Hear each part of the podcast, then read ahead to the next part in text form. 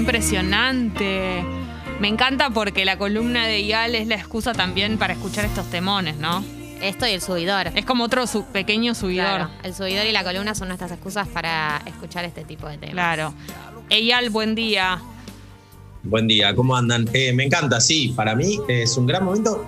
Igual los temas subidores, siempre cuando ustedes los van a anunciar, me pregunto cuál va a ser el tema y siempre me sorprende lo de arriba, que son los temas. Digo, bueno, ¿cuántos temas subidores puede haber en el mundo? Infinitos. Y sí. Vos sabés que estamos conectados, evidentemente, porque hoy estábamos hablando con Martinelli Guiño, guiño. de, mm, de que no se agotan, de que justamente no- decíamos lo mismo. Pensábamos, bueno, van a ser un par, pero no, la verdad es que siempre hay temas subidores.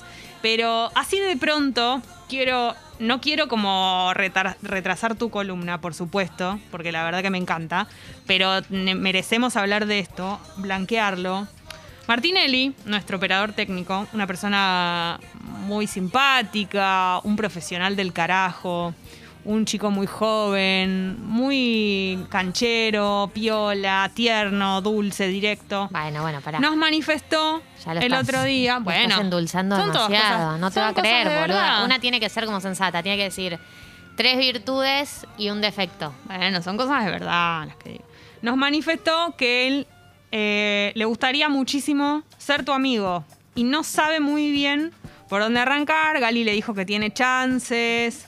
Eh, y se puso muy contento porque lo empezaste a seguir en Instagram. Y bueno, queríamos blanqueártelo, decir, porque en este programa se dicen las cosas de frente. Por supuesto. Bancamos eso. Entonces queríamos, y con total sinceridad, vos podés decirnos qué opinás. Si la respuesta es no, lo podés Era decir. reortiva. ¿Cómo te Eh, me, sentís? siento, me siento en una especie de amigas prestadas. Exacto. Eh, Clase de amigas prestadas. Yo, yo, yo me siento completamente, no- jamás diría que no a conocer a cualquier persona en el mundo. ¿Cómo, digamos, qué clase de postura en la vida es? No, ¿sabes qué? Cerré mi- mi- mis aplicaciones. No, bueno, Además- al- alguien puede tener como un equipo completo de amigos Claro. y la verdad no tener, por ejemplo, mucho tiempo para dedicarle a un amigo nuevo y sería válido.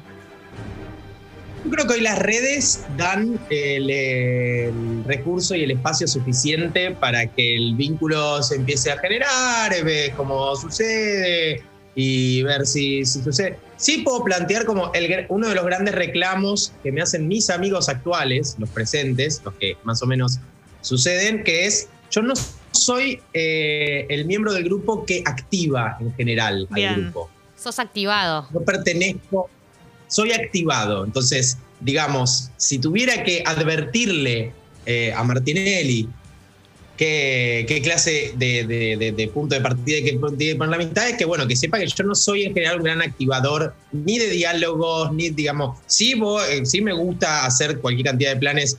Eh, más allá de que la pandemia ahora limita, pero no, no soy la persona en general.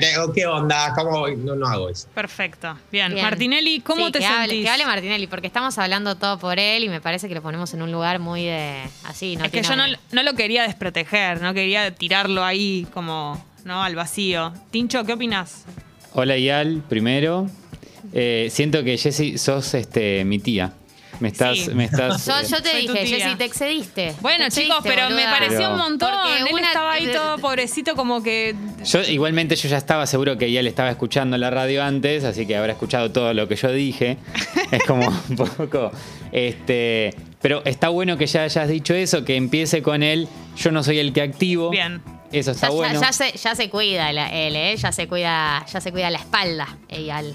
Por las Te aviso, claro, te aviso Te aviso, que te me voy a borrar. Te aviso, te anuncio que no te voy a dar ni bola, que no parezco. Intentalo, fíjate si respondo. Pará un poquito, Morales Solá. El poder de tergiversación, paremos un poquito. Mirá que Joaquín Yo escucha el programa todos los días, tené cuidado con lo que decís de él. No, no, no. Yo lo que plan- yo planteé algo sincero. Una- esto se puede chequear. Si quieren, en cualquier momento, eh, abren la línea para que alguno, ninguno de mis amigos va a estar despierto hasta ahora. Pero si alguno en algún momento quiere decir, vas a ver que esto será, es algo va a ser contrastado por las amistades. No fue una, co- una me, me cubrirme de nada. Bueno, pero tenés algo para ofrecerle a nivel amistad a Martín. Sí, o sea, a nivel, pensé que a nivel personal yo te iba a decir, no sé qué, qué ofrezco, la verdad, a nivel personal no entiendo porque la gente es amiga mía, pero a nivel amistad sí, yo no, no, jamás, jamás le diría que no a ninguna persona ni a ningún vínculo. Me parece una, una mala forma de vincularme con, con las personas y con el mundo. Bien, Bueno. perfecto. Yo creo que podemos ser, y- e, Ial, muy buenos amigos, eh, empezando por esto de seguirnos y empezar a tener conversaciones. Yo no sé si vos sos de esas personas que mira las historias de a quienes sigue o no, Es una buena porque pregunta. eso me parece importante. ¿Mirás stories Eh, ajenas? Estoy, estoy en un mal momento con Instagram, y va- digamos, no lo estoy Eyal es- consumiendo mucho. Eyal es full porque TikTok. me- sí, me estoy hundiendo profundo horas en TikTok, lo cual, porque aparte TikTok tiene un contenido tan adictivo que cuando Sí. vuelvo a Instagram veo dos historias y digo, esto es una mierda y la cierro. Eh, entonces, pero, pero sí, cada tanto veo, digamos, sí. Dolorosísimo para, para Martinelli, ¿no? En Que este yo momento soy su, full- su full corazón. Instagram. Claro, él lo da Insta. todo en Instagram, ¿entendés? Todo lo da. Tiene que aparecer una aplicación adelante ahora. Una aplicación intermedia para ambos. Los Reels. Ridículo. No, Uf, eh, eh, vas a aparecer adelante, vas a aparecer adelante y seguramente nuestras stories empiecen a dialogar. perfecto. Ay, ¿viste Bien. lo que te dijo? Eh, sí, sí, sí. Nuestras eh, stories empiecen a dialogar. otra cosa importante en mi vida es la música. Ahí va. Digo, te- hay un programa espumante a las 12, si quieren lo pueden escuchar. Excelente. Eh. Excelente. ¿Te copa la música? ¿Qué, ¿Qué espacio tiene la música en tu vida?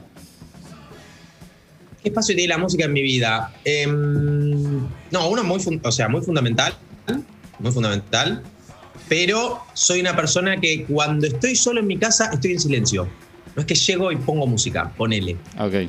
¿El tuyo? A mí me encanta. Yo llego y lo primero que hago es prender un parlante y poner algo de fondo. Necesito tener lo que sea, ¿eh? Bien. Lo que sea, algún podcast, alguna canción, algo por lo menos para hacer de colchón de, de- de mi situación en el momento. Bueno, yo opino que la relación tiene que arrancar por ahí, entonces. veo futuro a Música, con recomendaciones y el comienzo de un vínculo muy, muy próspero. Va a ser muy lindo, vas a tener que laburar un poquito Tincho Nelly, no va a ser tan fácil Sí. como creíamos, pero, pero va a estar bien, va a estar bien. Eh, Eyal, eh, arrancaste tu columna con Un siglo sin ti Ahí de está. Chayanne y queremos saber por qué, cómo se relaciona con la columna del día de la fecha y eh, de qué manera están unidas. Vamos a, ver cómo se relacionan, porque yo pensaba, eh, y también en, todo esto de amigas prestadas y, los temas que aparecen ahí, que es cuántas veces nos ha pasado a todos que hacemos algo y nos mandamos una cagada o hacemos algo que no nos gusta y queremos, deseamos volver el tiempo atrás, deshacer lo que hicimos, que la gente no lo sepa, que nadie lo cuente, arrepentirnos, ¿no? Y esta canción de Chayanne, que hablaba de si te he fallado, te pido perdón, de la única forma que sé, abriendo las puertas de mi corazón. Y vamos a ver que esto, el perdón, el amor y las ganas de arrepentirnos, son cosas que están muy presentes en lo que vamos a hablar hoy, que es Hannah Arendt.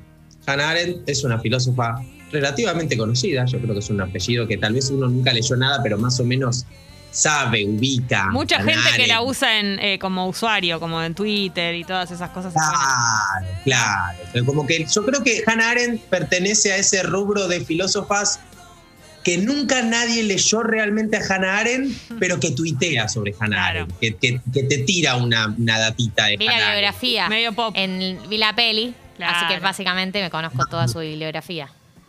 Se dice, ¿viste? Y siente que Hannah Arendt tiene algo para darle y qué sé yo. Yo, Hannah Arendt fue discípula de Heidegger, uno de los autores que hablamos ya acá alguna vez, y su libro así más mainstream es La banalidad del mal, que habla sobre todo lo que fue, una, es, un análisis, es un análisis periodístico que ella hace cuando va a ver los juicios de la Segunda Guerra y saca una conclusión que es básicamente eh, la gente, lo- lo- los militares, salvo digamos, los altos rangos, los militares de que, que operaban en la Segunda Guerra no, no estaban eh, haciendo un marco teórico del mal, sino que simplemente funcionaban como de forma operativa. Pero bueno, no importa, no vamos a hablar de eso, pero eso como un pequeño resumen. ¿De qué vamos a hablar hoy? Hannah Arendt hace un laburo muy lindo sobre el perdón, que me parecía muy piola de traer, que dice, ¿qué es lo primero que tenemos que hablar para empezar a, pensar en todo esto? En, en el futuro, ¿no? Digamos, tenemos algo que se llama futuro que tiene un problema enorme y es no podemos predecir nunca lo que va a pasar. podemos planificar, podemos imaginar, podemos hacer 1.500 millones de panoramas. Nadie nunca sabe lo que va a pasar con lo que haga. Entonces, adelante nuestro, lo único que hay es inseguridad. Entonces, necesitamos empezar a armar, a traer herramientas que nos permitan lidiar con esta enorme incertidumbre que es, porque, digamos, vivimos en un mundo en donde mandarnos cagadas es la moneda corriente y la premisa es que no sabemos lo que va a pasar con lo que hacemos. Entonces, ¿qué es lo primero que, que voy a plantear? Dice Hannah Arendt. Lo primero que voy a plantear es la promesa. Prometer algo y cumplirlo. Esto es lo primero que necesitamos fundamental para empezar a lidiar con el futuro. Si nosotros no vamos a cumplir nuestras promesas, más o menos que la humanidad no puede existir. ¿Ok? Que ella dice, tenemos por delante, literalmente su, su, imagen es, el futuro es un océano de inseguridad que tenemos por delante y las promesas son las únicas islas de paz que podemos tener. Pero ¿qué plantea? Que si cumpliéramos todas las promesas que hacemos literalmente, pero desde lo más pequeño hasta lo más grande, no habría, no habría casi problemas. No, no sé si es tanto, eh, o sea, seguramente, pero no, no, lo plantea tanto en una, en una cuestión de eh, cumplir todo lo que hacemos, siempre 100%, sino en la idea de, si no cumplimos nada, si no podemos establecer un mínimo acuerdo de lo que es una promesa y cumplirla, entonces estamos completamente abandonados al futuro, que ya es algo que está abandonado en sí mismo. ¿no? O sea, ya el futuro es algo que no podemos entender, que no podemos controlar, que no podemos predecir. Si no vamos a poder prometer algo, entonces no vamos, nunca vamos a avanzar. O sea, realmente, digamos, dice, la humanidad para avanzar necesita que las personas cumplan con sus promesas, porque es como la única forma de acumular. Y aparte, y para mí acá es otra de las cosas que están lindas, digamos, ella dice, necesitamos la promesa y necesitamos la promesa con otros, con otras personas, porque si no está eso, si solo somos nosotros con nosotros, si nos, y solo nos prometemos a nosotros cosas y estamos para adentro, dice, estaríamos como muy solos, ¿viste? y sin saber para dónde vamos, eh, y, nuestro corazón es algo que está lleno de contradicciones y de equivocaciones. Entonces la promesa también es el momento en el que aparecen los demás y sobre todo el momento en que aparece alguien que cumple con lo que prometió y entonces me recuerda que es la misma persona con la que yo hablé. ¿Y cómo se relaciona eso con el perdón?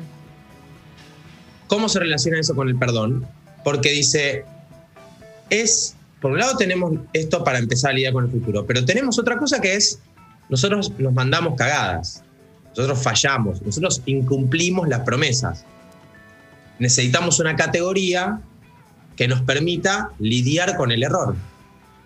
porque si nosotros no tuviéramos el perdón como herramienta, estamos condenados a mandarnos una sola cagada en nuestra vida. y a veces los errores incluso se llegan a pasar por generaciones. Si nosotros no vamos a encontrar algo que empiece a liberarnos, un error nos condena para siempre.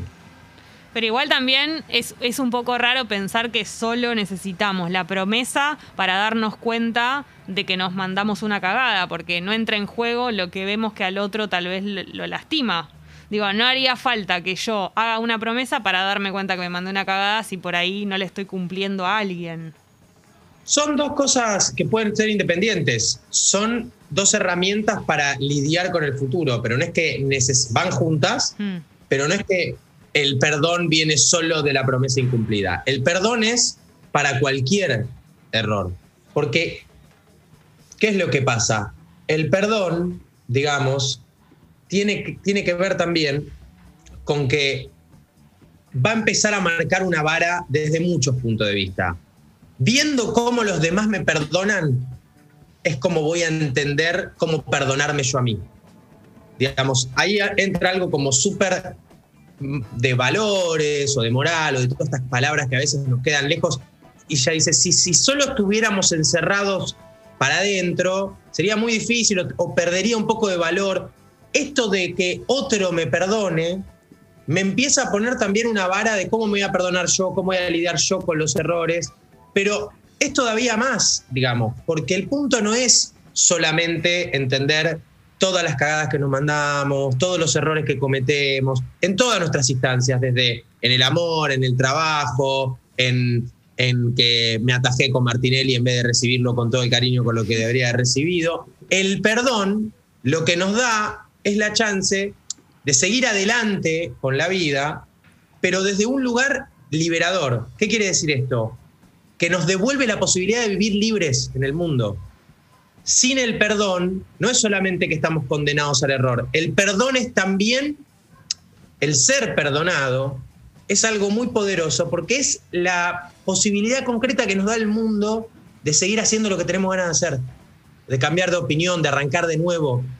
Es la libertad, digamos, acá va a estar muy atada a que te perdonen y a perdonar. Y no sé si me, están por decir algo. No, iba a decir que pienso como en el perdón, que muchas veces pasa que no es tal en el sentido de que uno como que tiene incorporada la palabra perdón o te perdono o pedir disculpas y muchas veces pasa desde la persona que pide perdón que el perdón no es tal en el sentido de que lo dice para desactivar algo y, y, también del otro lado, la persona que perdona supuestamente, pero en realidad pasa, por ejemplo, una factura eterna por algo que supuestamente perdonó. Como que bueno. el, el perdón siento que tiene mucho valor eh, y mucha, como mucho significado siempre y cuando esté eh, de una manera correcta de los dos lados. Por eso, vamos a ponerle dos condiciones más al perdón para saber que es genuino. El primero es, el perdón no puede ser reactivo. Es decir, em, la venganza es reactiva. Uno hace algo la otra persona, uno se hace algo. Cuando alguien hace algo por venganza, está reaccionando a algo que le pasó. Hannah va a decir, el perdón es espontáneo. Sale de cero. Obvio que surge de, que, de algo que tiene que ser perdonado, pero el que perdona no está reaccionando. El que perdona está ejecutando un acto nuevo en el mundo. Y ese acto, digamos, no está atado a nada. Es el ejercicio de su libertad la que genera el perdón. Y la otra condición del perdón es el amor.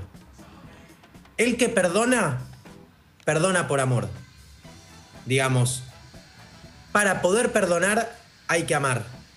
No solo eh, hay que amar a la persona que vas a perdonar, que sí, sino que además tenemos que haber tenido la experiencia del amor para entender esa experiencia fundamental que es perdonar a alguien por amor.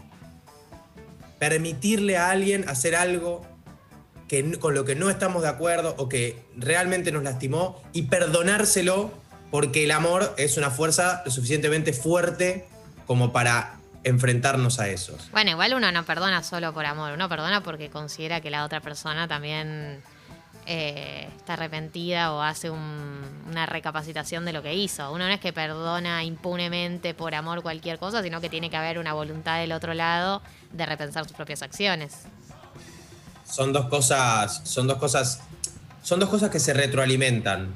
Hay un perdón del amor. De hecho, el perdón solo por amor es el más peligroso, digamos. Si lo perdonás solo porque lo querés, y no porque hay una voluntad del otro lado de replantearse sus propias actitudes, es súper peligroso andar perdonando por amor nada más. Obvio, obvio, pero es que eso, ese es el punto. Hay un perdón, que es ese perdón del amor, que es el amor que se lleva puesto el mundo, esto lo, dice mismo Hanaren, ese amor, que, que es esa fuerza, esa potencia que está dispuesta a romper con todo con tal de perdonar, ese perdón es educativo en el sentido, no es que nosotros a partir de ese momento vamos a perdonar a cualquiera por cualquier cosa. Es educativo en el sentido de que nos enseña lo que es perdonar a alguien que te está lastimando. En ese sentido. Sin haber tenido esa experiencia, no podemos aprender a perdonar, digamos, sería como el planteo con respecto a ese perdón del amor. El amor, pero después hay otro perdón, que no es el perdón a toda costa, es el perdón que surge en el diálogo con los demás, en el encuentro con los demás, que ese perdón sí requiere todo esto, todo esto que vos decís, pero que en algún lugar tiene algo de amor. si a vos te perdonan, esa persona, para, para que te perdone alguien te tiene que querer. A mí, para, para mí sí ahí hay algo consistente. No se trata de que te perdone a toda costa, pero yo sí creo que el amor es una condición del perdón. Hay algo que está relacionado con liberarse en pedir perdón. Viste que eh, muchas veces se dice como que eh, perdonalo por vos, no por el otro. Así liberás y como, de- entre comillas, soltás eso que sucedió. ¿Es tal eso? Eh, eh, o sea, ¿es- ¿está relacionado con, con liberar algo? ¿O no necesariamente? Eh, no, no, no sé si cuando yo lo leía lo, lo pensé en esos términos, pero sí creo, o sea, sí hay una cuestión en todo esto, en todo este, todo este trabajo que hace Hannah Arendt del perdón y de la promesa, que es como que nosotros nos vamos encontrando con nuestra identidad y con la de los demás en este, en este intercambio, en este ida y vuelta, digamos, porque tanto la promesa como el perdón son cosas que necesitan del resto, no son cosas que uno hace puertas para adentro, son cosas que a partir de afuera llegan adentro. Entonces, podría, tal vez yo creo que el que perdona más que liberándose, lo que está haciendo es ejerciendo su libertad y devolviéndole, entre comillas, la libertad a alguien que un poco la había perdido. No sé, digamos, tal vez hay en algún lugar algo de liberarse ahí también, pero digamos sería. ¿Y será todo perdonable? Esa pregunta ya a título personal, ¿no? Ya estamos... Sí. eh, Estoy tirando, yo- como no sé, se me ocurre pensarlo, digo, como incluso lo, lo más terrible. Mira, yo alguna vez cuando hablaba con, con amigues sobre cosas de tremendas que habían pasado, eh, después me quedaba pensando y tengo como una cosa mixta entre nada es tan importante en el mundo como para, bueno, viste, pero por otro lado, entonces, digamos, el riesgo que tiene la teoría de nada es tan importante en el mundo es eh, volver a hacer, hacerte mierda la vida. También esta es la vida y esta es la chance que tenés de participar y si, y si nada va a tener valor, entonces ¿para qué estás haciendo lo que estás haciendo? Entonces no, no, no me defino qué pienso. Bien, bueno. Hay Muy un bien. montón de gente comentando en la app. Esto, bueno, sería capítulo aparte porque, porque no llegamos, pero apasionante el tema del perdón. Y la venganza. Yo soy un poco fan de la venganza, perdón. Perdón, venganza. Perdón. Venganza, Usaste todos los perdón. conceptos, usaste todos los conceptos en una frase. Perdón. bien. fan, venganza, perdón. Sí. Venganza, perdón, venganza. Eh, Eyal, gracias como todos los jueves por estar con nosotras. Gracias a ustedes, chicas. Hasta la semana que viene.